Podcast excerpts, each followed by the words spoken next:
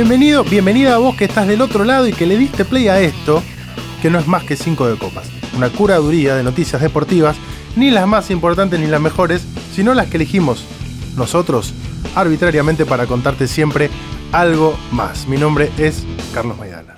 Y yo soy Nacho Meroni, ¿cómo estás? ¿Bien? Estoy muy bien, estoy muy contento de estar acá. Ya con frío, lo cual es una buena noticia, por lo menos para este momento del año. Pero este martes, sí. momento en el que se está grabando este episodio, es un martes soleado, por lo cual uno va por el sol y se deja pilotear. Sí, Y el pero no salga de tu casa sin doble abrigo, ¿no? No, Porque por supuesto. La cosa va a estar difícil. Y el pronóstico indica que para este fin de semana Sí, esperamos abierto hacia 24 grados, 25 grados, lo cual da la pauta de que estamos rompiendo el planeta.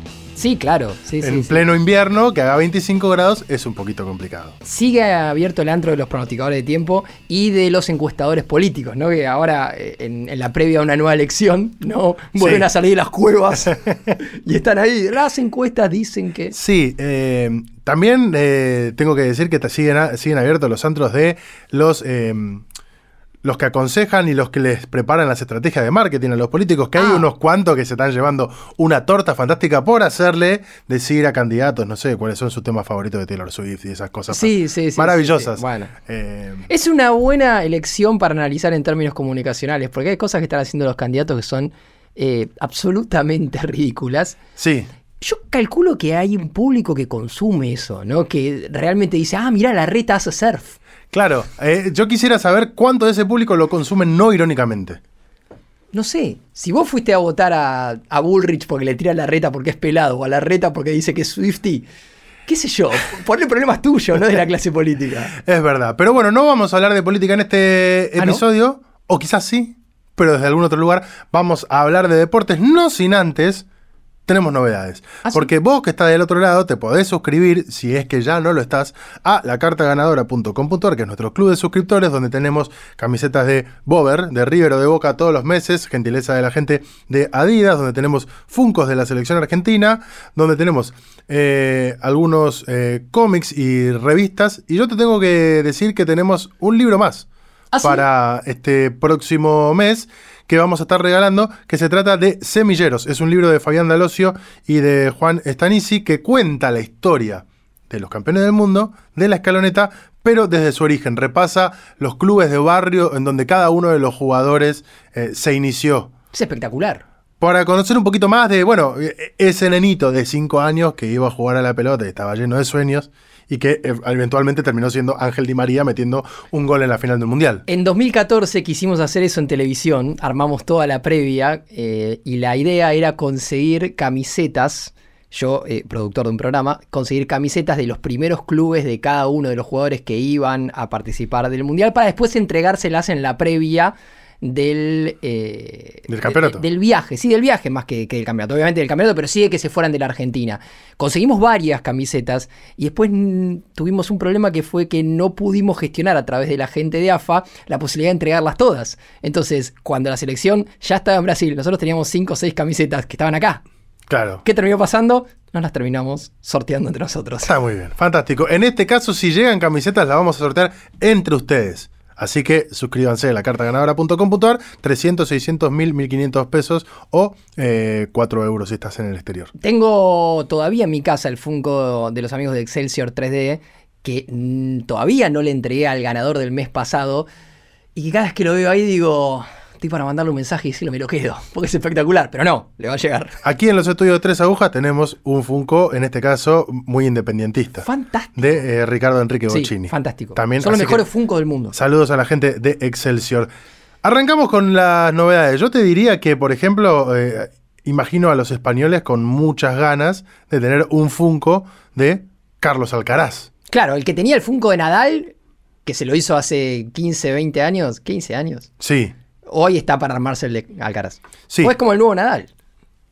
Eh, y, y te Es el nuevo Nadal. Sí, y posiblemente sea el nuevo, eh, por fuera de los nombres propios, la nueva gran figura del, del- del tenis internacional. Sin dudas. De aquí a los años que vienen, porque Carlos Alcaraz acaba de ganar Wimbledon y es el jugador, eh, uno de los jugadores más jóvenes en ganarlo justamente a este torneo. Por lo cual está todo el mundo en serio mirando la carrera de- del español que le ganó a Novak Djokovic en la final y con 20 años se coronó en uno de los eh, torneos más importantes y más tradicionales del tenis, en este caso en césped. El All England, el torneo que contamos acá, eh, tan tradicional que mantiene gran parte de la vestimenta original, es decir, los, eh, tenistas masculinos solamente pueden vestir de blanco, las tenistas femeninos también, pero bueno, ahora hay un cambio respecto de la ropa interior, el torneo en el que se comen frutillas con crema, y una edición especial de este torneo, también lo hemos contado en, en algún capítulo de este podcast, porque Novak Djokovic iba rumbo a conseguir su décimo título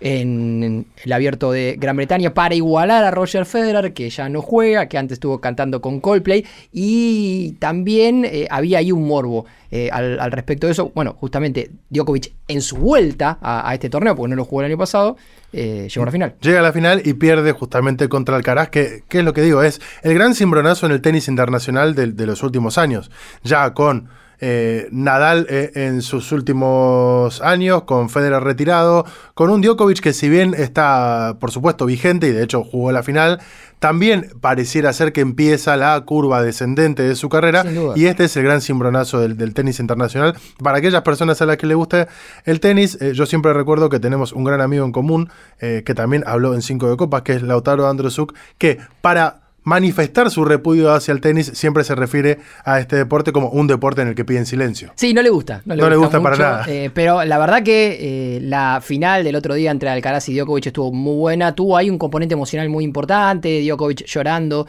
después a la hora de eh, hablar con el público, recordando a su familia y demás. Dijo que nunca había jugado contra alguien como Alcaraz, lo cual marca que evidentemente es el jugador que está marcado a ser el recambio importante de los, los grandes. Yo creo que a Djokovic todavía le queda un poquito de, cuerda para por lo menos jugar un par de años más, pero sí es cierto que es un jugador grande.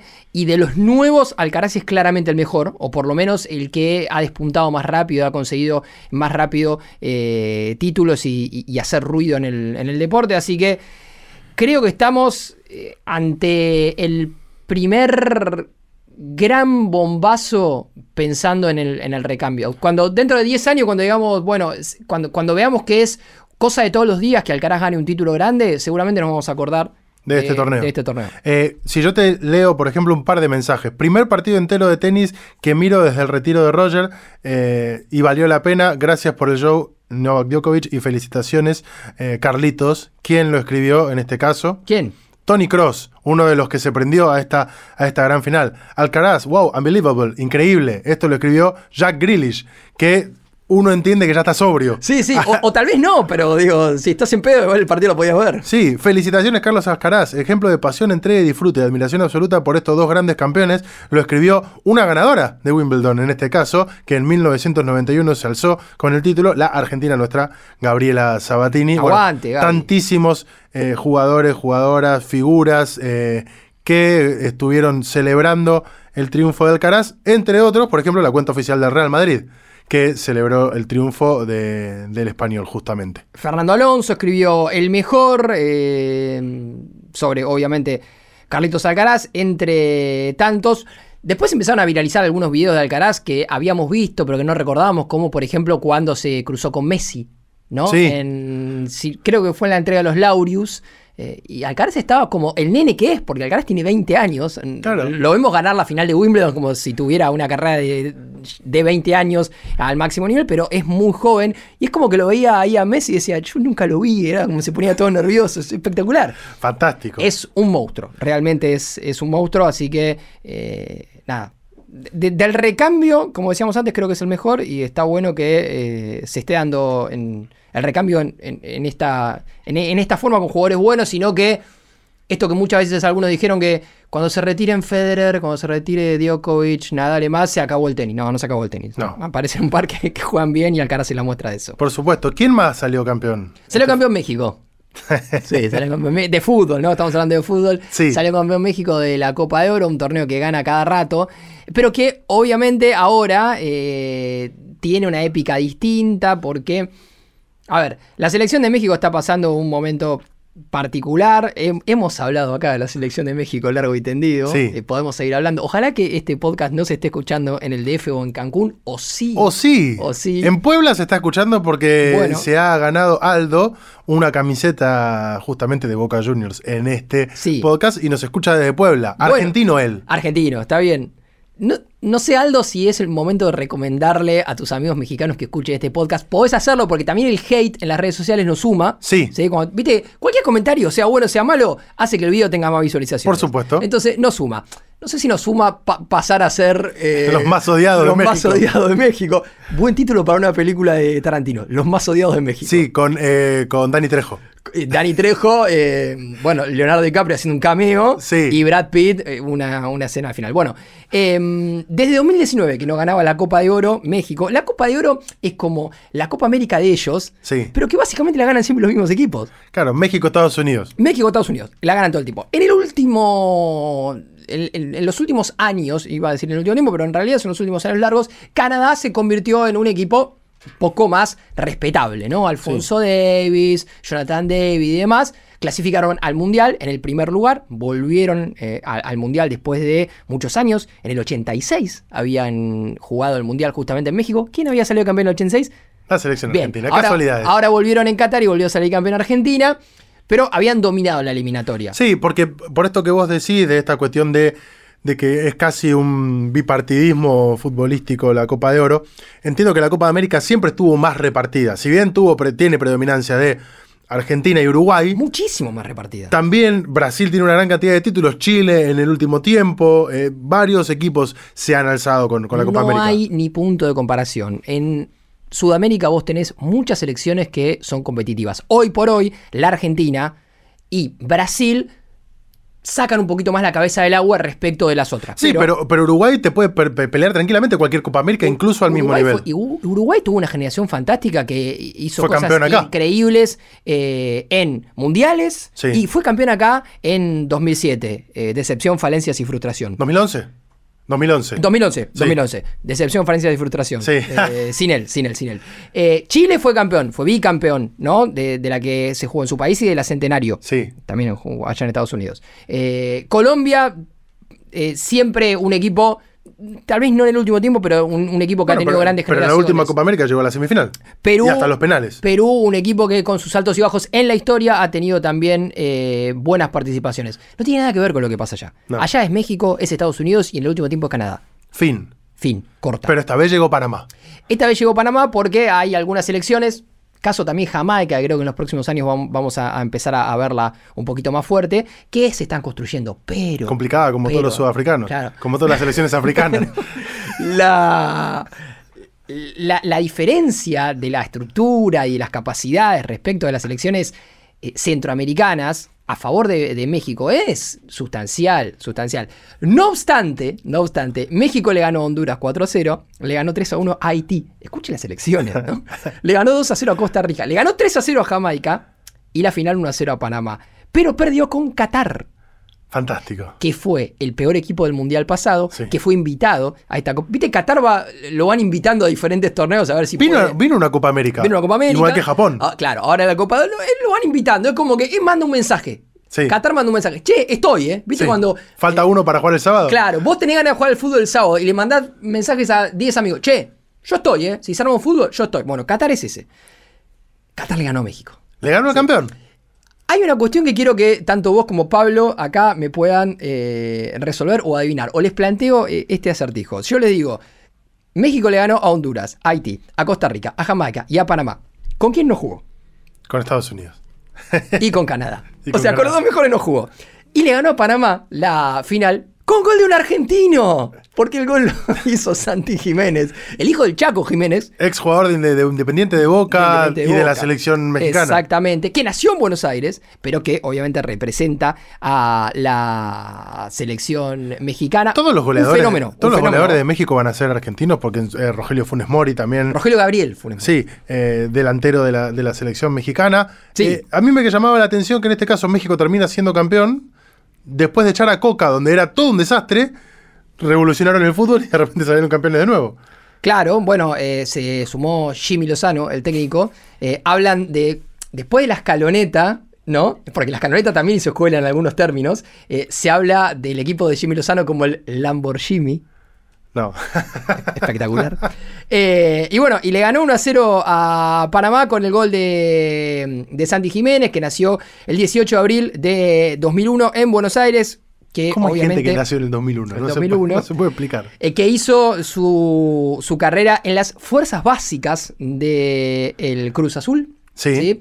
Eh, obviamente porque su papá jugaba allá, debutó en la primera del Cruz Azul el O sea, 2 de podemos decir que es un Nepo Baby. de 2017, es un Nepo Baby total del fútbol y que después dio el salto al Rotterdam, eh, a Rotterdam eh, para vivir, pero para jugar obviamente en el Feyenoord el 29 de julio de 2022. Desde ahí, la verdad que está haciendo las cosas bárbaro en el Sí. fútbol de los Países Bajos. Seguramente va a dar el salto a, a una liga un poco más competitiva en el próximo tiempo y que fue el gran artífice Bueno, de la victoria de México. pero vos me acabas de decir una liga más competitiva y al fin de cuentas en México se pondera mucho el fútbol holandés. Sí, sí. A ver, yo- eh, en México se pondera lo que se puede ponderar, ¿no? Porque sus jugadores, eh, de hecho Edson Álvarez, que es el capitán de la selección, también juega en, en la Liga de los Países Bajos, juega en el Ajax, era compañero de Lisandro Martínez, muy amigo de Lisandro. Edson Álvarez es un gran jugador. Realmente me parece que el fútbol de los Países Bajos le queda un poquito chico, un jugador que podría estar jugando en, en una de las ligas importantes, pero con todo el quilombo que se dio en el último tiempo en México, Tata Martino, Coca, las salidas,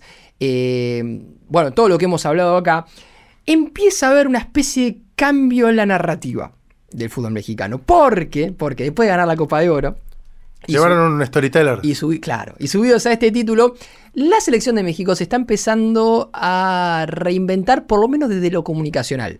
Publicaron un video, Sí. que después se lo vamos a mandar a nuestros suscriptores eh, a través de los newsletters, donde básicamente quieren cerrar filas para adentro a la Donald Trump, pegándole a todos los que lo criticaron, A la Pablo Ruiz.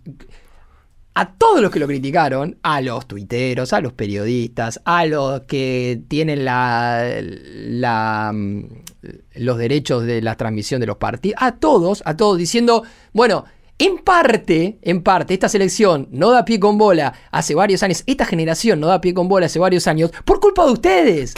Porque ustedes criticaban, porque ustedes presionaron a esta selección. El video, desde lo comunicacional, y solamente desde lo comunicacional, está bien, porque me parece que tiene una estrategia atrás que es interesante, que es decir, bueno, la verdad que el equipo no nos entrega mucho, entonces lo que vamos a hacer es, vamos a insuflar un poco de, de patriotismo en los que realmente quieren bancar al equipo y vamos a pegarle a los críticos. Vamos a armar la grieta, Claro. la famosa grieta, la que está Sí. acá hace un tiempo largo. Bueno, vamos a armarla para defender al equipo. Que de la grieta para un lado estén los que defienden al equipo, no importa que no se dé cuatro pases seguidos. Y que de la grieta para el otro lado estén los que critican, los que dicen que el, que el equipo no juega nada, que no consigue resultados, que no pasa el quinto partido en, en el mundial. Que estén esos. ¿Puedo, puedo decir algo? Algo que también hemos visto aquí. Yo recuerdo editoriales enteras de, de los periodistas más eh, renombrados de este Encumbrados. país. Encumbrados. Pidiendo que el equipo pierda porque apostemos a un proceso serio. Bueno, acá parece ser al revés. En realidad ellos lo que dicen es, no, el equipo es este, la generación es esta, y la culpa, esto lo dice la propia Federación de México, no, no es que es una movida El de... chiquitapia de allá. La culpa de que el equipo en el último tiempo no esté haciendo las cosas bien Es de ustedes tiene que ver con que ustedes están tirando mierda hace un montón de tiempo y que cargaron a la selección de presión y que en realidad la selección es una selección mucho mejor de lo que ustedes dicen y que en algún punto, porque lo dice el video, ustedes le sacaron confianza a esta selección.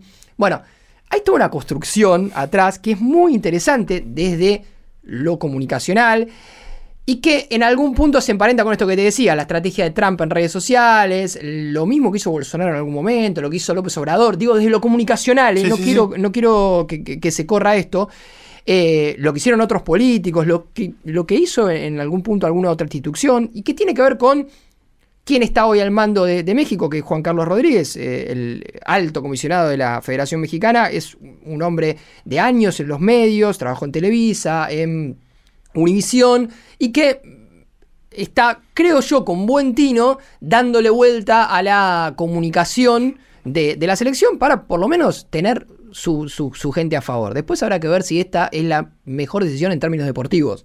Porque cuando vos decís lo que estamos haciendo nosotros está bueno, y del otro lado están ustedes que son los culpables de que todo lo bueno que estamos haciendo nosotros no se vea, no estás haciendo ningún mea culpa. Y no, y te va a volver algún vuelto también. Bueno, veremos. Pero bueno, eh, el, el trasfondo de la Copa de Oro es este. Hay, hay, hay una, una cuestión que tiene que ver con lo comunicacional, con la narrativa, con todo, que México está cambiando. Vamos a ver. Yo te voy a contar sobre otro argentino en este momento, no del ámbito del fútbol, Sí. pero sí del básquet. Un argentino del que hemos hablado un montón también en este programa, que es Facundo Campazo, porque Aguante, se confirmó este martes que el base de 32 años dejó el Estrella Roja y volvió a firmar con el club en el que es eh, uno de los máximos ídolos, que es justamente el Real Madrid. A la Madrid. Sí, volvió al Real Madrid Facundo Campazo, que si repasamos rápido los números, eh, jugando como base en el Real Madrid, ganó dos veces la Euroliga, la Liga ACB, o sea, la Liga Española, tres veces, la Copa del Rey, dos veces y la Supercopa de España en cuatro oportunidades. Vuelve con 32 años a, por lo menos, eh, para lo que es el básquet europeo y el básquet internacional, a un equipo en serio, eh, que va a pelear eh, en, en el más alto nivel. Digo, uno puede pensar en eh, el paso, no sé si decirle frustrado, pero el paso que no se pudo afianzar de Campazo en NBA. Bueno, ahora vuelve al, al- al segundo escalón, pero el segundo escalón que está próximo. O sea, ¿qué te queda después del Real Madrid? No, históricamente por fuera NBA. de la- de la NBA, el Real Madrid es el mejor equipo del mundo. Sacando la NBA y, y sacando los resultados que se han dado en la Euroliga en, en el último tiempo, pero hay, hay una cuestión que es generalizada en cuanto a la opinión, que es que el Real Madrid es el mejor club del mundo a, todo nivel, Sí. pero puntualmente en básquet por fuera de la NBA. Entonces es tal vez el mejor lugar eh, en el cual podía estar Campaso. Ahí hay todo un trasfondo que tiene que ver con que Campaso quería volver al Real Madrid, pero el Real Madrid, después de, si se quiere, el destrato, entre Sí. muchas comillas. Cuando él quiso cuando irse quiso a la NBA. NBA, le dijo, bueno, la oferta que antes era 10, ahora es 2. La Claro. querés agarrar, la querés agarrar, y bueno, por eso Campaso se fue a la Estrella Roja. Encima se dio toda esa situación en la Estrella Roja que no pudo jugar la Euroliga Ahí va. durante muchos partidos, estuvo baneado, el free campazo. La cosa eventualmente se iba a terminar acomodando y mejor que así sea porque la verdad que a, a- Facu le quedan un montón de años de carrera. Le viene bien a él y le viene bien eh, por, por decantación a la selección argentina, porque es recuperar Obvio. a uno de sus mejores jugadores en el más alto nivel, compitiendo algo no menor, que esté en un lugar en el que está feliz, que eso al fin de cuentas se va a trasladar eventualmente a, a- a sus participaciones en la selección argentina, una selección argentina que por primera vez en casi 40 años no clasificó un mundial. Sí, Y que sí, ahora sí, va a tener que rearmarse. Se tiene que rearmar eh, eh, en todo aspecto la selección argentina, desde la organización del, del básquet nacional en primera instancia, pero pareciera ser que con Prigioni a cargo de la selección argentina eso empieza Sí, antes a ordenarse un poco. Yo creo que en los últimos años también era un poco más fácil la organización porque se te caían los jugadores. Hoy hay que hacer una búsqueda más clara, hay que consolidar a los que están. digo. Tenés buen equipo, pero tenés que hacer eso, tenés que hacer una consolidación. Pensá que eh, época Juegos Olímpicos de Río 2016, Campaso era como el recambio. Y cuando la rompía Campaso en algún partido, era, bueno, el partido en el que la rompió Campaso. Pero no era necesario que la rompa Campaso. Porque ya tenías titulares. Claro, había todo un equipo que estaba atrás. Campaso la rompió, no, sé si fue contra Brasil o contra, contra cuál de, de- de los rivales importantes. Y la noticia era, bueno, finalmente la generación que viene atrás, más allá de que Campaso había tenido grandes partidos y la Provítola también, digo, un día uno de las de los de la generación que viene atrás fue clave para que el equipo gane el partido. Porque lo que pasaba era que siempre el equipo se lo cargaban al hombro los mismos. Que era lógico. Hoy da la sensación que si no la rompe Campaso, Sí. bueno, estamos mucho más atados, ¿no? A, a- a- a que Facundo tenga un buen partido para que Argentina eh, pueda, pueda hacer bien las cosas, porque es como la gran estrella del equipo. Así que realmente está buenísimo. Algunas otras estadísticas la- de su paso anterior por el Real Madrid, recién Madrid. decíamos los títulos. Bueno, Sí. dos veces se eligió en el quinteto ideal de la Liga Andesa. Eh, esto fue en temporada 2018-2019, 2019-2020. MVP del playoff final en la Liga 2018-2019. Dos veces el título de MVP de la Supercopa, 2019-2020. Y también el MVP de la Copa del Rey en 2020. Posiblemente los tres mejores años de Campaso, además. Sí. 2018, 2019, 2020, a nivel individual, más allá de lo colectivo. Así que así están las cosas para el base argentino, al que le deseamos, por supuesto, los mejores éxitos, porque tengo ganas de ver a la selección competitiva nuevamente. Bueno, cambiando un poco de tema, volvemos al fútbol. Vamos a hablar de barras bravas. Vamos a hablar de amenazas. ¿Algo No. que sucedió en la Argentina? No vamos a hablar de Argentina. Lo cual es raro. Es Sí. raro. Eh, pero eh, esto es un nuevo capítulo de En Europa también pasa, ¿no? Porque mm, la curva Nord, que es la barra brava, los ultras Del Inter. del Inter, Sí. tildaron de traidor a Romelu Lukaku. Digo, hice una pausa porque no sé si decirle, amenazaron, publicaron un comunicado, se expidieron sobre el tema. Vamos a decir que tildaron de traidor a Romelu Lukaku. Hay ahí toda una novela que se está dando. Lukaku, me parece, desde este lugar, humildemente, estamos grabando un podcast chiquito, tenemos una gente que nos sigue, nos divertimos acá, estamos pasándola bien. Y no somos quien para decirle a Lukaku cómo se tiene que manejar, pero me parece que necesita alguien que, digo, le maneje un poco la prensa. Sí. ¿no? Porque hay algunas cosas que hacen mm, al máximo nivel, me parece que te hacen quedar como un boludo, creo. Eh, pero bueno, lo que está pasando ahora en, en el submundo del mercado de pases europeo es que Lukaku, que jugó en el Inter en el último tiempo, pero su pase pertenece a Chelsea, tenía que volver a Chelsea. Pochettino, cuando lo vio llegar a Chelsea, le dijo, no, maestro, yo con vos no voy a contar porque estás excedido de peso, no le haces un gol a nadie, eh, haces quilombo en los planteles y la verdad que acá no te quiero. Entonces, lo pusieron en el mercado, Sí. en la vidriera, como hizo el Chelsea con la mitad de su plantel o más de la mitad de su plantel. El Inter, ni lento ni perezoso, ofertó más o menos 30 palos, pero el Chelsea pedía 40. Se metió Juventus, que nadie sabe dónde saca la plata, porque todos los días tiene un juicio nuevo, Pero cada dos por tres pero cada dos por tres pierde puntos. Se, se mete en estas cositas. Juventus ofreció 37,5 más 2,5 en agregados, variables y zaraza, esas cosas que publica Faricio Romano. Y Here parece que go. se lo va a quedar.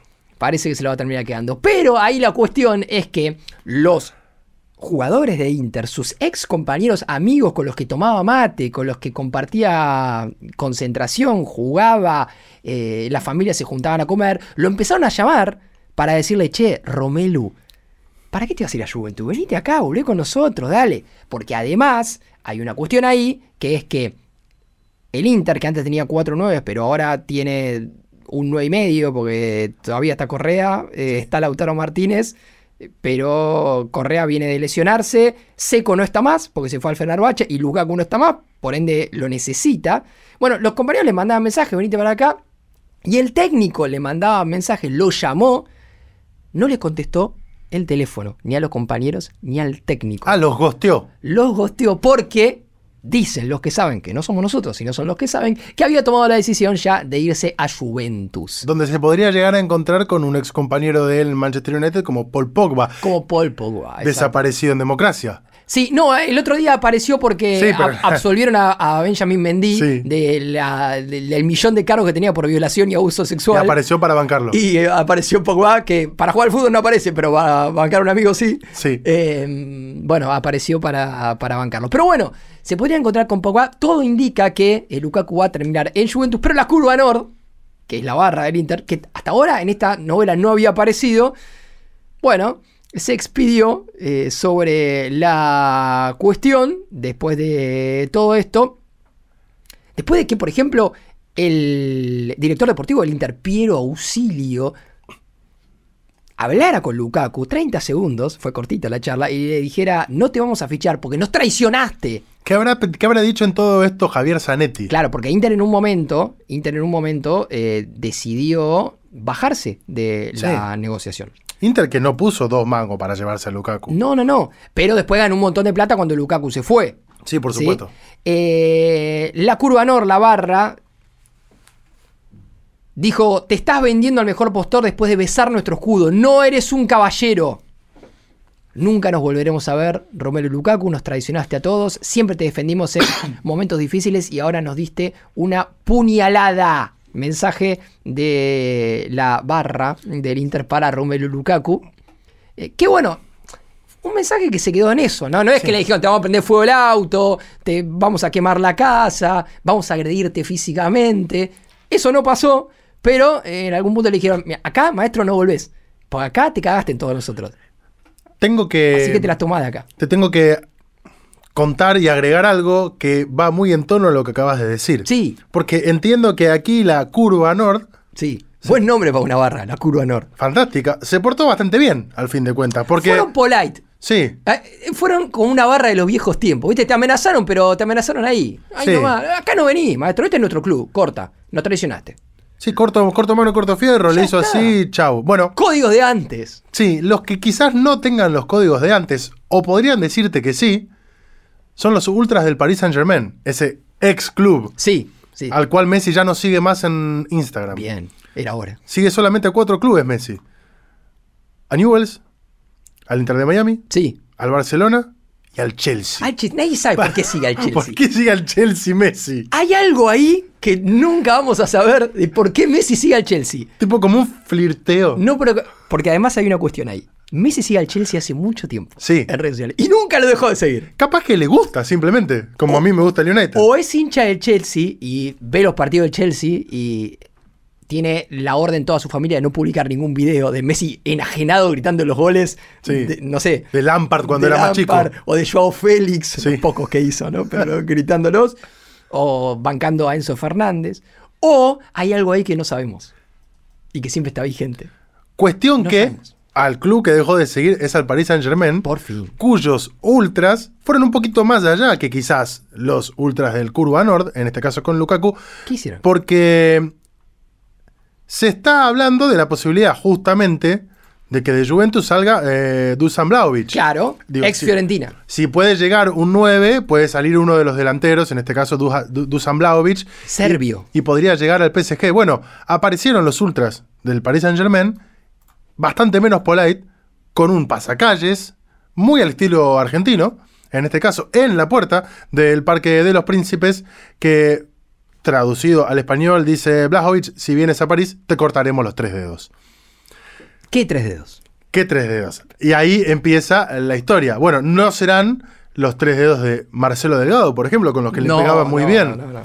No serán los tres dedos de Patricio Toranzo, por ejemplo, que también le pegaba muy bien a la pelota. Pero claro. que, bueno, tuvo eh, algunas cuestiones más complicadas en su vida eh, referidos a, a- a sus pies. En este caso, la bandera, dice, en París te cortaremos, los eh, tres dedos, justamente, Blajovic también está en la mira del Chelsea, club que sigue Messi.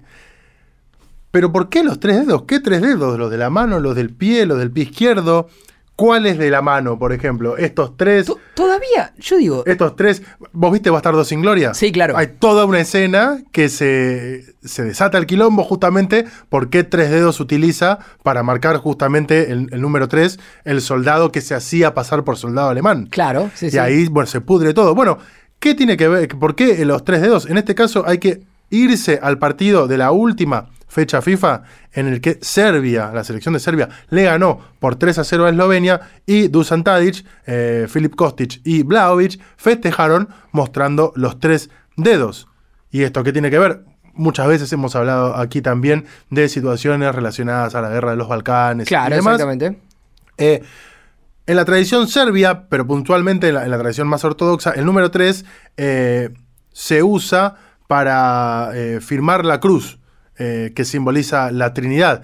Y es un gesto como cuando en su momento celebraban con la, eh, la cruz, eh, con los brazos en cruz, justamente, Sí. marcando la superioridad serbia ante el resto de todas esas naciones que eh, implosionaron, eh, implosionaron en la, Sí, en la Kosovo, guerra de, de las Balcanes. Bueno, eh, ellos tres, estos tres futbolistas que te estaba nombrando, el día del 3 a 0, eh, eh, tenían una remera justamente que mostraba a Kosovo como parte de Serbia, haciendo alusión a la supremacía serbia en este caso, y a, bueno, a mostrar todo el simbolismo posible. Bueno, algo que justamente en este caso a los ultras del Paris Saint Germain, que parisinos y que parte de un montón de las guerras que se dieron en Europa durante tantísimos años no se lo tomaron a bien, entonces le dijeron, vos vas a venir acá después de hacer ese gesto, los tres deditos que mostraste, si venís te los cortamos. Pero pará, lo- los parisinos que guillotinaron a medio mundo de- de- se están metiendo en el quilombo de la guerra de los Balcanes. Perdón si, si este podcast se escucha mucho en Lens o en París o en Francia, pero. Salió el, el tráiler de, de Napoleón, donde justamente están mostrando Buenísimo. la parte de la guillotina. Buenísimo, Joaquín Phoenix, espectacular. Ahora, no sé si es la nación más acertada para salir en la defensa de nadie, porque tiene un- una historia complicada respecto a eso. Y aparte, y aparte me parece que en todo caso los ultra del Paris Saint Germain, ¿quién Bueno, sos? pará, pará, porque ahí tal vez hay una historia que no conocemos, que es que hay un Kosovar que es el que maneja, no sé si el uno, pero el que maneja la caja chica de los ultras. No lo sé, no lo sé. Ahora es raro, es raro. Sí, cuestión ¿Por que... qué no, por qué no se dedican a, a- a reclamarle al director deportivo ¿Leonardo? sobre las cosas? No, el director deportivo no es mal Leonardo, es eh, Campos. Ah, es Eh, verdad. ¿por qué, eh, ¿Por qué trae los jugadores que trae? Porque si vos ves el equipo que hoy arma el PSG, Con que Luis hoy Enrique. tiene el PSG con Luis Enrique, que me parece que es un técnico que le puede dar una, una cosita distinta. Si larga Twitch. Pero vos, pero vos ves el equipo, vos ves el equipo de mitad de cancha para adelante. Y hay que prenderle velas a Mbappé para que no tome una decisión la Para que no se vaya. la semana que viene, porque si no, no sé si gana la Liga de Francia, maestro. ¿eh? Sí. Y Berratti que se quede acá, porque si no, juega Quitique. Entonces, no sé si hay que atirar a Vlaovic. ¿No querés que esté Vlaovic porque es un supremacista serbio? Ok, bueno, está bien, e- es entendible. Ahora, vamos a decirle a- al, al amigo Alkelaifi que retenga al mejor jugador del mundo. No puteen al mejor jugador del mundo. Arranquemos por ahí. Claro, bueno, Y ahí se- para abajo, Se te, construimos. se te fue Messi y se te fue a Estados Unidos, maestro, encima. Te hubiese- no los hubiesen puteado. Son eh, particulares los franceses que, tenemos que decir, también están pasando un año bastante particular ellos. Vienen como de, de perder un montón de cosas. Sí, no, y tiene líos internos también en, en- en cuestiones políticas, sociales y demás. Así que así están las La cosas. moneda es más estable que la nuestra, igual, ¿eh? Sí, por supuesto, pero bastante olor a meo. También hay que decirlo. En París en general. Eh, A mí me gusta París, me gusta. Sí, a mí también. Bueno, pero Momento tilingo de este podcast. Perdieron, perdieron eh, la final. Así están las cosas en París. Veremos si al fin de cuentas llega o no llega Vlaovic al Paris Saint Germain. Yo, yo no creo. Ah, Se me ocurre una situación similar. Momento todo rojo del programa. En un Sí. momento, en 2004, estaba por eh, llegar a Independiente. Matute Morales, surgido de las inferiores de Independiente, volvió, se fue a, a Racing Club, al otro equipo de Avellaneda. Mirá el recuerdo que Se trae. hizo un par de gestitos así a, a la hora de jugar contra Independiente y toda la cancha de Independiente en ese momento cantó, si traen a Matute, que quilombo se va a armar, se tuvo que frenar el pase, Bueno. como nunca pasó. Matute volvió, por supuesto, al otro equipo de Avellaneda en ese momento, volvió Claro. a Racing Sí, sí. y siguió su derrotero por ahí. Bueno, a veces una manifestación Popular. popular puede llegar a torcer o no eh, una situación con un mercado de pases. Acá eran cuatro parisinos con una pancarta. Bueno, yo creo que acá hay que alinear un poco más los intereses porque si no la cosa está medio complicada, ¿no? Porque convengamos que si cuatro locos te van a bajar a uno de los principales delanteros de Europa por cuestiones puntuales, bueno, no sé, Se va a complicar. se va a complicar ganar la Champions. Porque Sí. el día que se vaya Mbappé, vamos a tener que ver a quién vamos a buscar. Eh, hay una pequeña novela muy divertida en Brasil, nos venimos un poco más para acá. La novela de las nueve. Eh, no, no es la famosa novela por la cual corrían los Chica da partidos. Silva. Viste que siempre. eh, A ver, si vos veías partidos de Boca en la década de los 90, principio de los 2000. A las Copa diez y media de la noche jugaban. Claro. Eh, el Boca de Bianchi jugaba en horas raras y vos decías, ¿por qué eh, este partido espectacular se hace.? Bueno. Y los periodistas que viajaban, que antes eran mucho menos y ahora son bastante más, siempre tenían el mismo argumento cuando el conductor o conductora desde el piso les preguntaba por qué el partido se había programado o tan temprano o tan tarde. Que es, la novela en Brasil no se mueve. ¿Podemos desasnar dos o tres verdades que no lo son tal de los periodistas deportivos? Uno es que todos te repetían esa. La segunda es el verso de en cualquier situación de mercado de pases, ya le está buscando colegio a los hijos. La bola, no sabés, no tenés ni idea de si lo está O, haciendo o no. o sí, pero no es un argumento determinante. Y bueno, y, argumento y alguna que otra más. El me dijeron, me Eh, contaron. me dijeron, me contaron, ya eh, lo hemos hablado acá. Pero el de la novela a las 9 de la noche en Brasil, porque parece que solamente en Brasil había novelas, Sí. había en otros países. Eh, Acá eran las 4 de la tarde. la novela de Brasil de las 9 de la noche parece que era furor, furor Sí. total.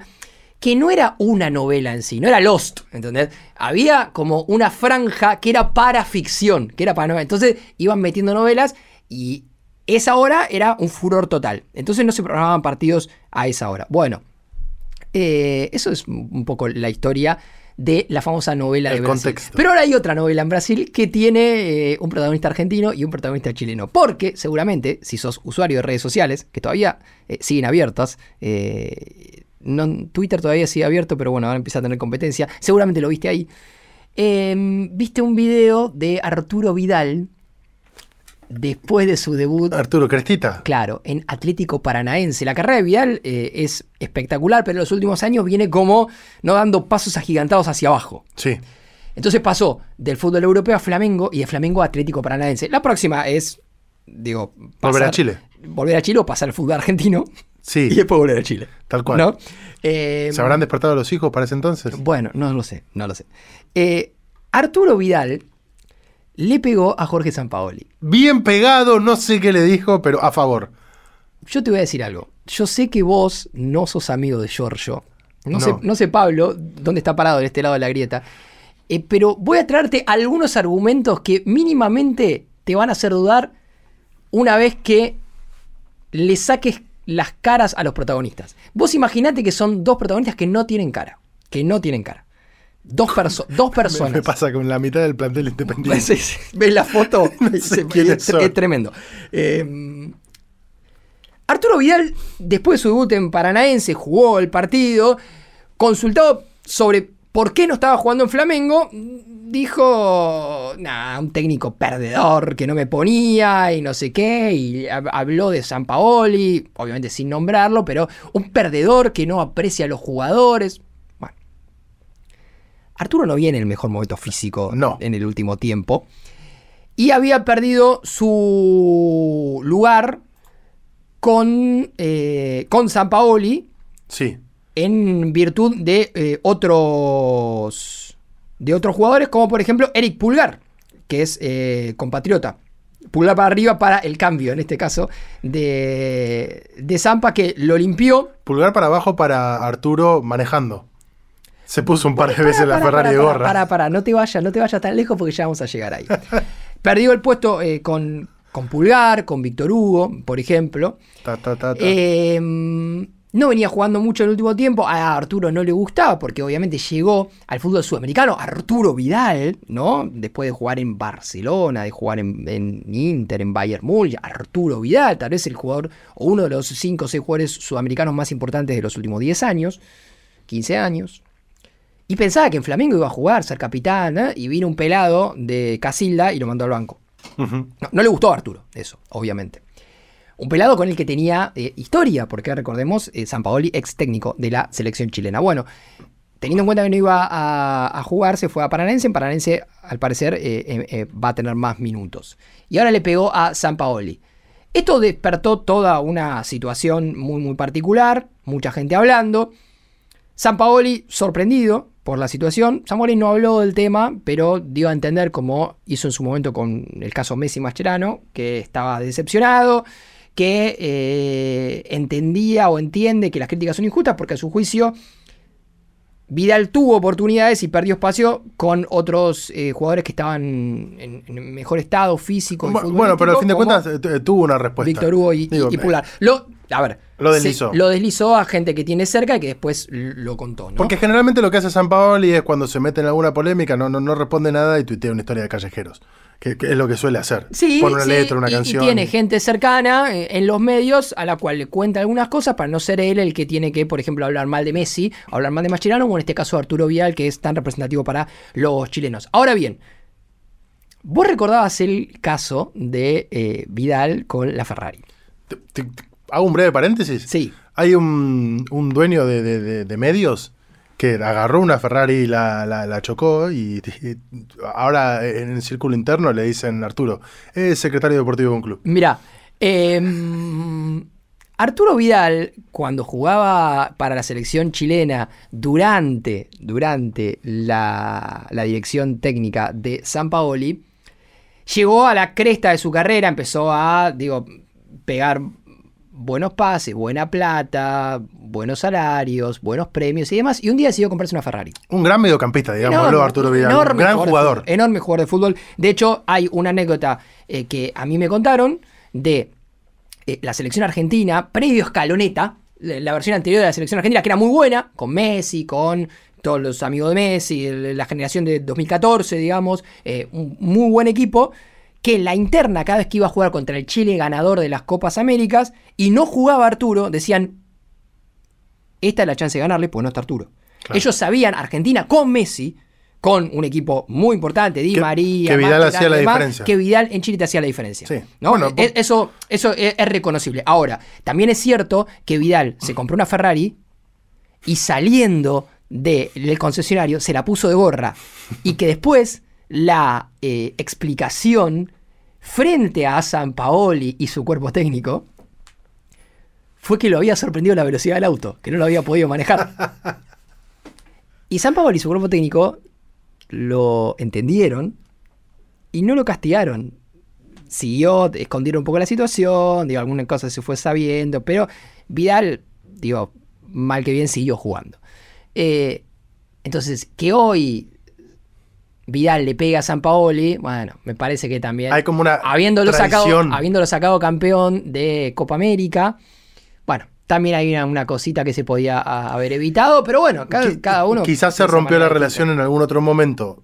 de- Es, es probable. y es- no, y no lo sabemos, y es el eslabón perdido de esta pelea, donde hoy San Paoli podría ser el villano de una historia mal contada, o no. O no, no, no. son no los lo dos sabemos, villanos. No lo sabemos. También es cierto que, eh, digo, pasó mucho tiempo de eso. Tal vez pasaron cosas ahora en Flamengo que no se saben tanto. eh, tal vez San Paoli no fue tan claro con, con Vidal sobre eh, por qué no jugaba o, no fue tan frontal a la hora de decirle por qué elegía a otros jugadores. Esto es algo que algunos integrantes de la selección argentina han deslizado en su momento sobre cómo se manejaba San Paoli en la interna. Recordemos, por ejemplo, caso Kun Agüero, que, que no jugaba tanto en el último tiempo. Y que aparte tenía decisiones que eran difíciles de sostener desde lo futbolístico, Bueno, por eso. principalmente en el Mundial de Rusia. Bueno. Agüero debuta como titular, mete un golazo contra Islandia, sale del equipo sin mayores explicaciones.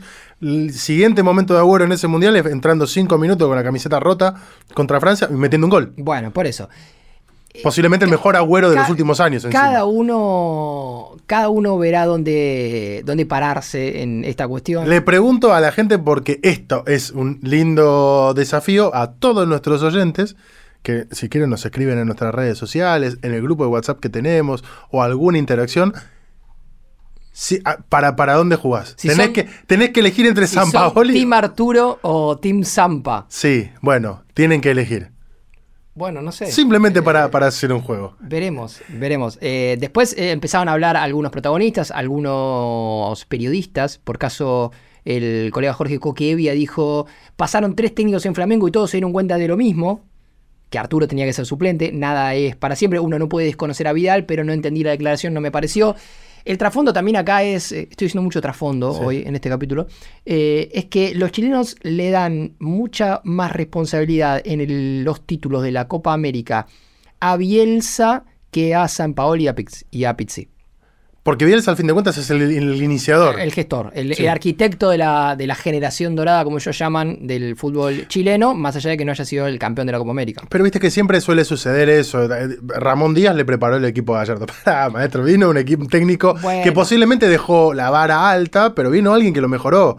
Bueno, Ay, Milito lo armó el equipo joven. eh, Ah. es fácil pegarle a, a San Paoli igual, porque tampoco él reacciona mucho. Digo, no digo Es fácil pegarle a un tipo que va y en una pelea contra la posible eh, persona que siempre te vas a poner en contra, que es la policía, te hace ponerte del lado de él. Claro, bueno, yo, yo creo que San Paoli eh, en algún punto, al igual que Lukaku, necesitaría alguna asesoría ahí en lo que tiene que ver con, la- con, con su, con su comunicación.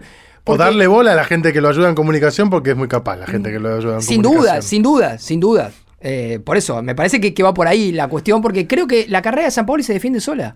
Sí, sí, es un buen entrenador. La carrera de San Paoli se defiende sola, pero parece como muy fácil pegarla a San Paoli. Y creo que en algún punto también. eh, nada, no, no, no- no termino de entender mucho el fenómeno de, de por qué es tan fácil pegarla a San Paoli cuando desde, desde la cuestión eh, de, de- de su carrera hay, hay algo que, lo- que lo defiende solo. Me parece que el Mundial 2018 lo deja muy marcado Sí. Demasiado marcado y a partir de ahí es como que Fueron, bueno Vidal le pega a San Paoli y sí el claro, Mundial 2018 eh, fueron una sumatoria de malas decisiones desde la, la incorporación de Sebastián Becasese como ayudante de campo y todo lo que vino después, Sí. que rompió el grupo. Casi perdemos a Messi. sí Y nos hubiésemos perdido posiblemente todo lo que vino a continuación. Antes de pasar. como dijiste Messi Sí, pero antes de hablar de Messi, sí te quiero contar algo que rescaté esta semana, que me parece muy lindo y que le va a interesar a los oyentes, porque este es un podcast de deporte. ¿No es cierto? aunque a veces hablamos de otras cosas. Parece, parece. Pareciera ser, de sí. deportes. Parece ser que sí. Y me topé con seis deportes que seguramente no habías escuchado hasta el momento. No, me vuelve loco. Y que me gustaría empezar a enumerarlos. Me vuelve loco, por favor. Porque quizás sean los deportes que estemos viendo dentro de poco en un Juego Olímpico. Digo, si el skate está en un Juego Olímpico, Y viste que. en mo- si los, Viste que el COI está abierto a estas cosas, ¿no? si los esports están en el Pues, Juego Olímpico, Si hay guita, si hay guita, bueno, hay una posibilidad. ¿será que el Bossable estará en algún Juego Olímpico? ¿Qué es el bossa ball? El Bossable es una mezcla eh, voleibol, fútbol y gimnasia. O sea, pará, eh, ¿sabes qué flasheé? Eh, ¿Qué? Flasheé que era tipo una especie de eh, fútbol con bossa nova de fondo. Corte, juegan a la Rita pelota Lee. y escuchan bossa nova de fondo. Y Rita Lee en los parlantes. No, en este caso Me es todo. un deporte que se practica en una colchoneta inflable Sí. con una red en el medio.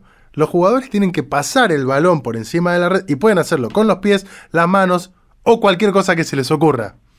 Pero lo más divertido es que la colchoneta tiene un trampolín, lo que hace que los movimientos sean más espectaculares y acrobáticos. Yo invito a todos y a todas quienes están del otro lado, mientras estamos contando esto, que vayan a YouTube a tratar de buscar algún video de estos deportes para tratar de hacerse una idea más allá de esta explicación que no es más que la lectura de este artículo. Quiero, estoy viendo, estoy viendo algunas fotos por lo pronto de, de bossa ball. Es muy divertido, ojo, pará. Voy a pasar a- al otro deporte mientras vos seguís buscando. Claro, es una especie de volei, pero con una colchoneta en el medio, una colchoneta, una cama Sí. saltarina. Sí. Entonces vos podés picar en la cama. Y saltar y meter una chilena. Claro, es También puedes caer y romperte la columna. totalmente.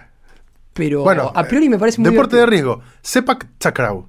Es el segundo. Que ¿Cómo, cómo se escribe? Perdón. Sepak Takraw. Sepak Takraw. S-E-P-A-K. Takraw es con T, con K y con W al final. Es un deporte tipo tailandés. Muy bien, perfecto. Es tailandés. ¡Excelente! Sí, se juega con una pelota creada a mano con un tejido especial. Los equipos son de tres jugadores en cada lado. Tienen que pasar la pelota por encima de una red sin tocarla con las manos o los brazos. Los movimientos incluyen patadas, rodillazos y cabezazos y se asemejan mucho a los de voleibol. Es un deporte muy popular en Asia y cada año se celebra el campeonato mundial. Me imagino como el, el el de la mesita que es como una especie de ping-pong, Sí. pero con pelota de fútbol. Sí, que se juega la concentración de fútbol. Sí, que no intenten jugarlo en su casa porque para mí es imposible si no jugás a la pelota. No, y además necesitas tener cuatro ambientes todos juntos, sin Sí, pa- para no romper nada, ¿no? Por supuesto. Bueno, el tercer deporte en este caso Estoy viendo en este momento un video de Sepak Takraw. es divertido. Sí, está bueno. Pero te, pará, necesitas una elasticidad increíble. Bueno, sí. Porque, Pero es como ir a jugar al beach volley en Brasil. No, pero pará, porque el saque, el saque, es como. ¿Te imaginas el saque del tenis? El Sí. saque alto del tenis. Bueno, imagínate eso, pero con la pierna. Es decir, tenés que tirar la pelota para arriba, mantener una pierna en el piso para equilibrarte y pegarle con la otra desde lo alto. Bueno, tenés que hacer la patada descendente de Keijero. no, porque le tenés que pegar. Ah, tenés que hacer como un. Es como si fuera una media luna, ¿entendés? Uy, complicadísimo. En un momento quedás como abierto de piernas en vertical. Es un delirio. Tenés que ser. eh, Tenés que ser eh, asiático. Sí, tailandés. básicamente. Eh, Jagger, pero con U en vez de A. En este caso es un deporte que eh, tiene origen en una película australiana llamada eh, The Blood of Heroes. Se juega en equipos de 5, 4 jugadores con palos acolchados y uno con un balón. El objetivo es anotar puntos llevando el balón al campo contrario y colocándolo en una especie de arco hecho con unas ramas. Los jugadores pueden golpear a los contrarios con sus palos, pero siempre por debajo de la cintura. Una especie de eh, lacrosse, Claro, exacto. pero con ramas. Fantástico. Es fantástico. Sí, acá ya empiezan los más conocidos en este caso. Porque Pará, pará, pará, estoy viendo videos de Jagger. el tercer deporte, Claro, es, es como una especie de lacrosse eh, divertido, raro, raro. sí, por algo no lo veníamos escuchando todo. No, no, no, no, Es raro, es raro. Da, da más amateur que otros. Vos Sí. ves videos y da más como que se juega en una plaza, más, más tranqui. Bueno. pero bueno. Este también se juega en una plaza. Sí. Al menos en el mundo muggle. Porque en el mundo mágico se juega en un estadio y con escobas y demás. me estás jodiendo. Y estamos hablando del Quidditch. No, me estás jodiendo. ¿Existe No, eso? Existe el Quidditch. Existe una liga argentina de Quidditch. Esto es cierto. Se juega en Parque Sarmiento y en Parque Chacabuco y en un montón de Ne- otros Necesito lugares. saber todo de la liga de Quidditch. Sí. eh, por supuesto que no hay escobas voladoras. Porque hasta acá no llegó la magia. No nos enteramos, por lo menos. Eh, pero hay un balón, hay tres aros, dos equipos que van corriendo por un campo, se persiguen y se lanzan la pelota. Cada equipo tiene que intentar meter la pelota en los aros del campo contrario y evitar que otro haga lo mismo. Hasta ahí bárbaro, hasta ahí bárbaro. Porque el Quidditch, para los que leyeron Harry Potter, la verdad que es un deporte mu- muy interesante desde lo teórico. Está, está bien narrado y cuando vos lees los libros decís, esto se podría hacer. Sí. Esto se podría hacer. Ahora, hay un componente del Quidditch que es el componente mágico, que es la famosa snitch, la pelota Sí, voladora. bueno, acá no está. Yo le incorporaría. Eh, Pero me, me- me complica. Para mí eso. tenés que meter a- al, al tipo al más rapidito de tu equipo. Que sea o- o un rapidito raro y hay que tiene que No, correr que- por toda la cancha. Y, Para mí se tiene que jugar en una cancha muy grande, corte cancha de polo, donde, bueno, se vayan anotando los goles y vos tenés que tirar en, en la previa del partido una bolita en algún lado del, del campo. Entonces hay dos, que son los buscadores, los Harry Potter del equipo. que están ahí viendo a ver dónde están mirando el piso, quedó. corte, ¿viste cuando perdés un lente de contacto? Tenés que estar ahí mirando el piso y ¡acá está! Y listo, se terminó. Ya, ya está. Bueno, Ganamos. Asociación Argentina de Quidditch, arroba Nacho Meroni. Ojo, ojo con esta. Vos tirás una bolita en algún lado, una bolita amarilla. Y listo, ya está. Siguiente deporte también muy conocido.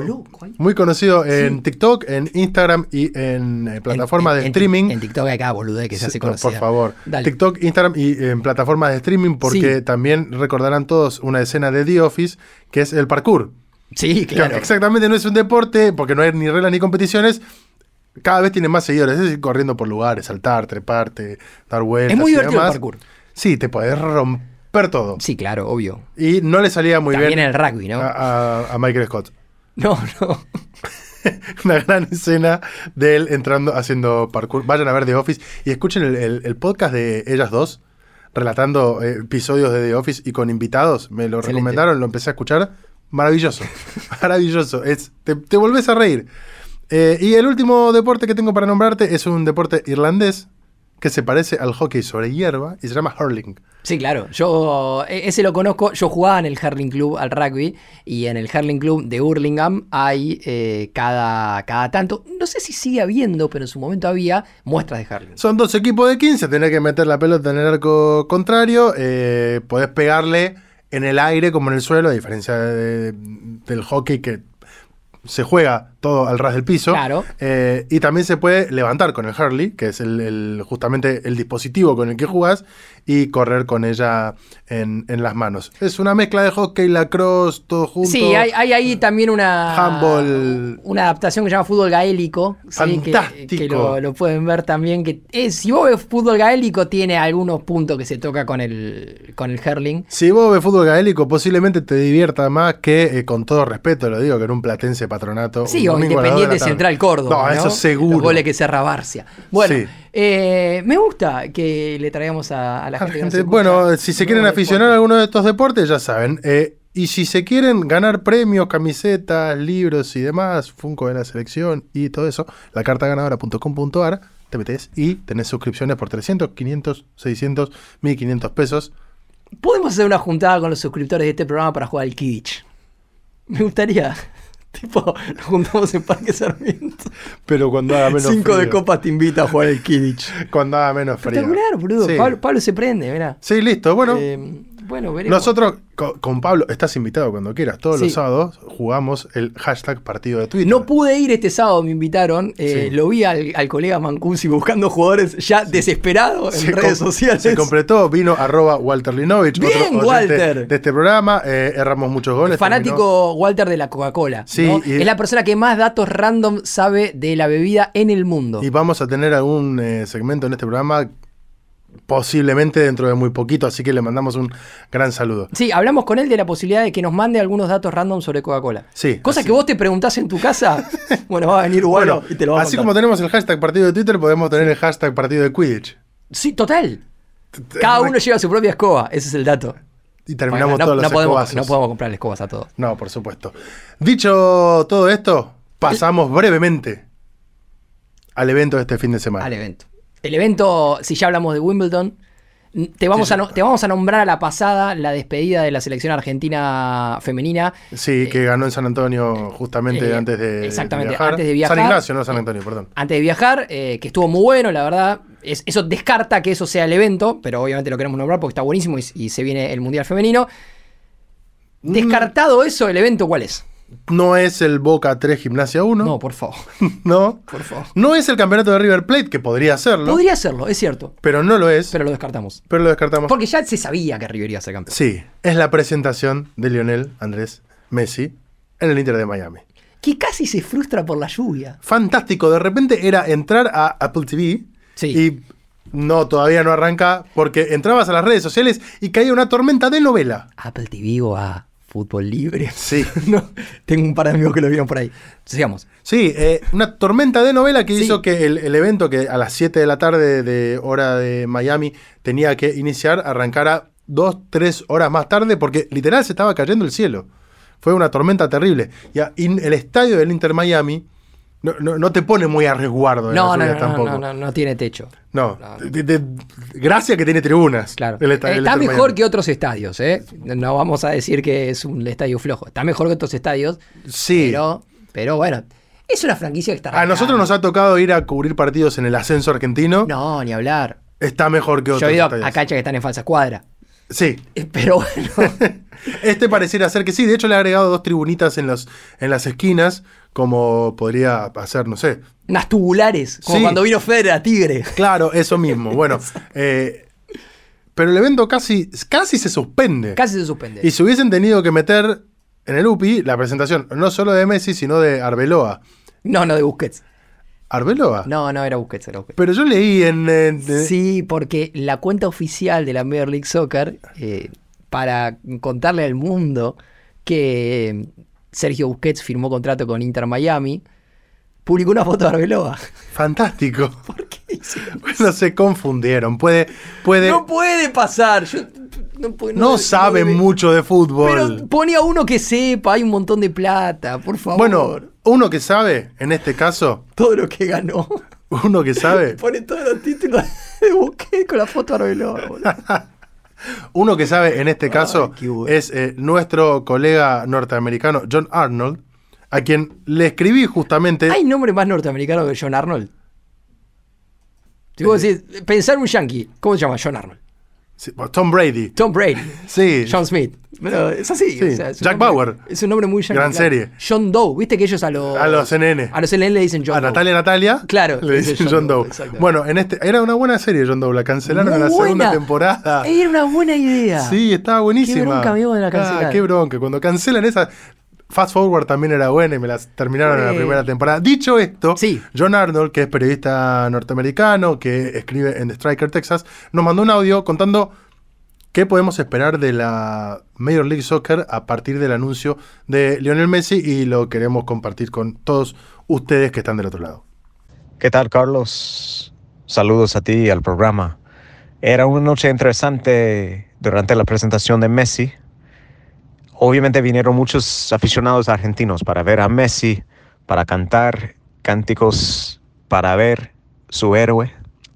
Pero también yo hablé con otros aficionados de otros raíces.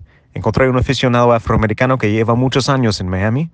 Era abonado del equipo que fracasó de la MLS hace muchos años, el Miami Fusion.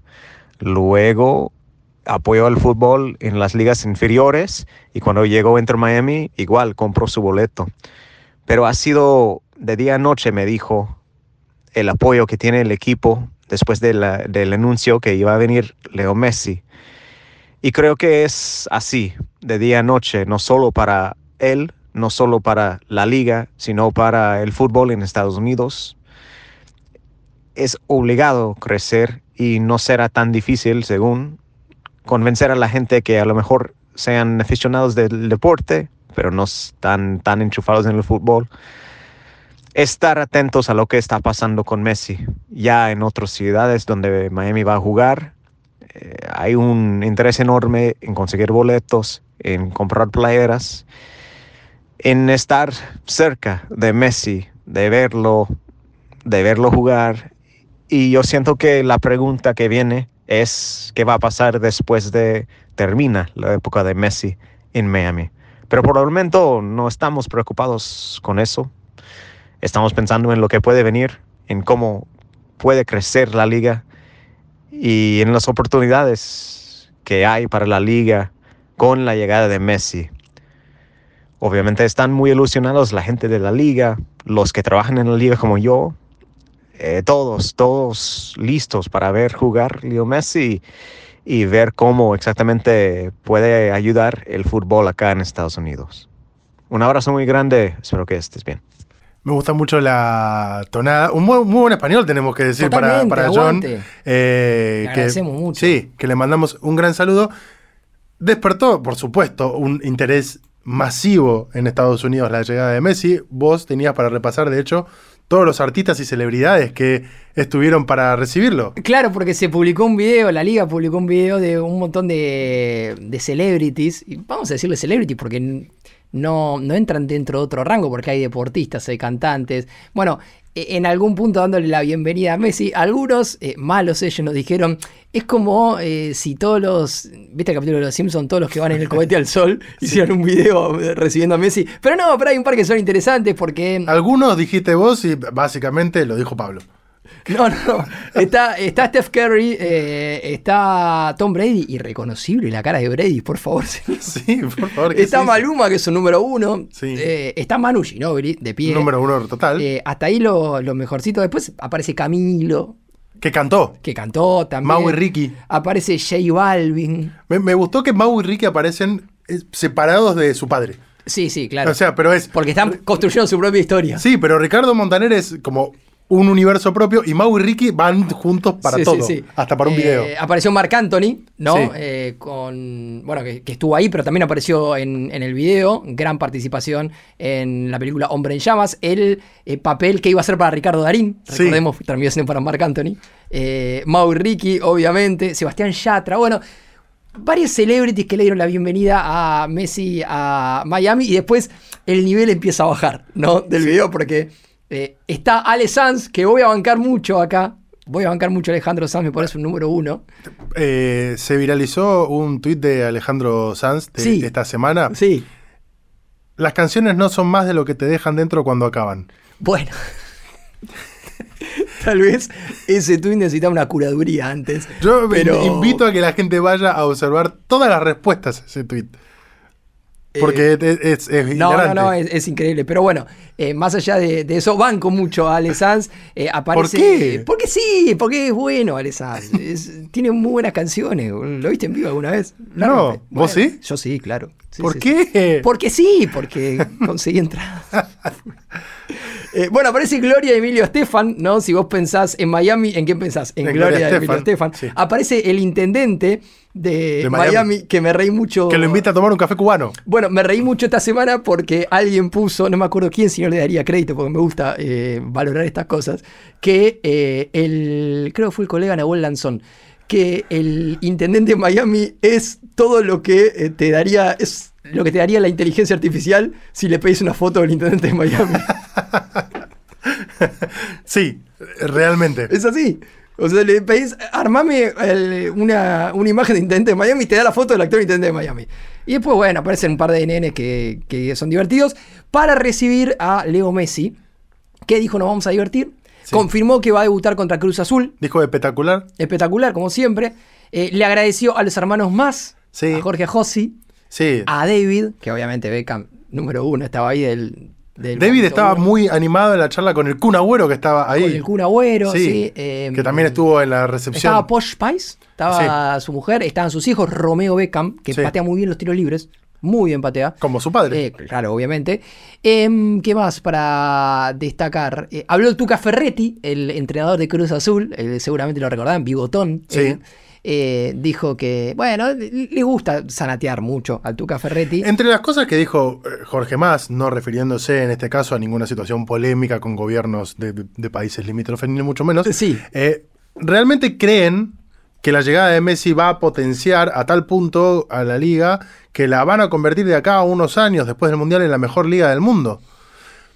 Ah, por la otra parte tenés a Cristiano Ronaldo diciendo de que la liga árabe va a ser la mejor liga del mundo, Bueno, no la MLS. Bueno, eh, Cristiano habló y es muy divertido. Busquen el video si pueden, si no le- se lo vamos a mandar eh, a través de los newsletters. Cristiano habló eh, en tercera persona, como suele hablar Cristiano, y serio. Como hablaba Diego de él Como mismo. hablaba Diego, del- pero Cristiano habla serio. Cristiano te dice, al lugar donde va Cristiano, ¿Por qué? llama la atención. Di- dijo esto, boludo, no, no es joda, dijo, lugar donde va Cristiano llama la atención. ¿Por qué habla la gente Por de sí mismo en tercera persona? Por eso la Liga de Arabia Saudita, y se está viendo a las claras porque están llegando figuras, en los próximos años va a ser la mejor liga del mundo, no así la Major League Soccer. Bueno, eh, pero la- realmente en la MLS vos podrías decir lo mismo, que están llegando figuras.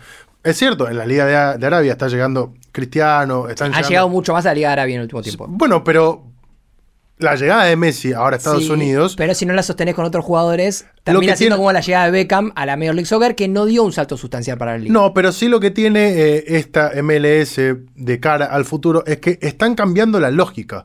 No están buscando solamente jugadores ya en el declive de su carrera, sino por propia lógica de las franquicias, están obligados a incorporar jugadores por de, eh, de sub-23. Sí. Por caso, el Inter Miami está muy interesado y va a concretar en estas próximas horas la compra de Facundo Farías. Exactamente. Facundo Farías, que hasta hace un año y medio era la figura del mercado argentino, Sí, querido por. Boca, querido por River, querido por Independiente, y de repente va a tener la oportunidad de ir a jugar al Inter Miami con Messi y cambió en ese sentido un poco la Major League Soccer, porque yo puedo pensar en Miguel Almirón. Miguel Almirón se fue de Lanús muy joven al- a, la MLS Sí. y al fin de cuentas sí le sirvió para dar un trampolín a Europa.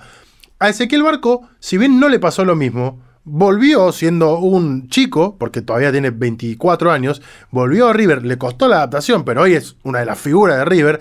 River lo acaba de comprar y posiblemente si tiene un torneo más como el que tiene, lo pueda vender a Europa y recuperar y ganar mucho más Y va a ir dinero. a la selección. Sí, y va a terminar yendo a la selección porque lo está siguiendo Scaloni. Lo que todos creíamos de Barco cuando lo veíamos ya hace cinco años en Independiente, Obvio. que es un jugador con potencial para la selección nacional. Bueno, yo creo que Arabia no está en ese estilo de pensar en una liga con una mayor sobrevida. Y, y además, lo que puede llegar a pasar en el próximo tiempo es que la liga se potencie, digo la Major League Soccer, en función de que los equipos puedan tener otro tipo de competencias. Como por ejemplo, si es que se termina de oficializar algo que parece un secreto a voces en los pasillos de Conmebol, que es que los equipos de CONCACAF se van a sumar a la Copa Libertadores. Ahí hay un, eh, un dato que también tengo, que, pero bueno, pero es de esto que, que al fin de cuentas no podemos terminar de, de- de saber hasta que pase, que una de las alternativas es esa, y otra alternativa es armar otro torneo. Sí. Que incluya a los dos y se da una especie de revival de la vieja Copa Inter- Interamericana. La vieja Copa Interamericana enfrentaba al campeón de la Copa Libertadores y al campeón de la Copa, la Conca Champions Sí. que no me acuerdo cómo se llamaba en ese momento, eh, pero en este caso incorporando más equipos y demás, y hacer como otro torneo. Porque ¿qué es lo que quiere la Conmebol al fin de cuentas? Sumarse Ten- a la ola Messi. No, y tenerlo a Messi y que Messi de repente juegue contra Flamengo en el Maracaná, que Messi juegue contra River en el Monumental, que Messi juegue contra eh, los equipos mexicanos. Messi viniendo acá al bosque, porque Gimnasia se metió en fase de grupo de Copa Libertadores. Eh, yo, eh, es esa. Eh, Yo creo que va a pasar como, viste, el, todos estuvieron el, día del debut de Diego. Claro, sí, sí. Pasa el tiempo y toda la gente a la que yo le pregunto estuvo el día que Atlético Mineiro vino a jugar a Sarandí contra Arsenal. Sí, y jugó Estuvimos todos. Ronaldinho. Sí, Todos ahí. Si sí, yo hago la. La cancha Arsenal no es tan grande para que hayamos ido todos. Bueno, eh, por lo pronto Messi va a debutar el viernes contra Cruz Azul. Nos vemos el viernes, le dijo a la gente.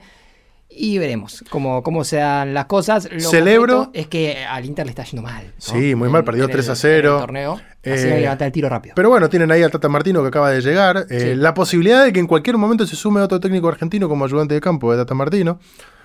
Técnico argentino por- con paso por Independiente. Eh, ¿Vas a decir el nombre o vas a seguir? No, me- metió el- uno de los goles más importantes de los últimos 25 años de Independiente para salir campeón, básicamente. Cabezazo de Lucas Pusineri. Ah, Que- va, va, va como. Y existe la posibilidad de que se sume como ayudante de Tata Martino Mirá. en el Inter de Miami cuando termine sus vacaciones ahora en Colombia. Muy bien. Eh, ojalá. Exclusivo. Cinco Sí, de copas. Exclusivo de cinco de copas.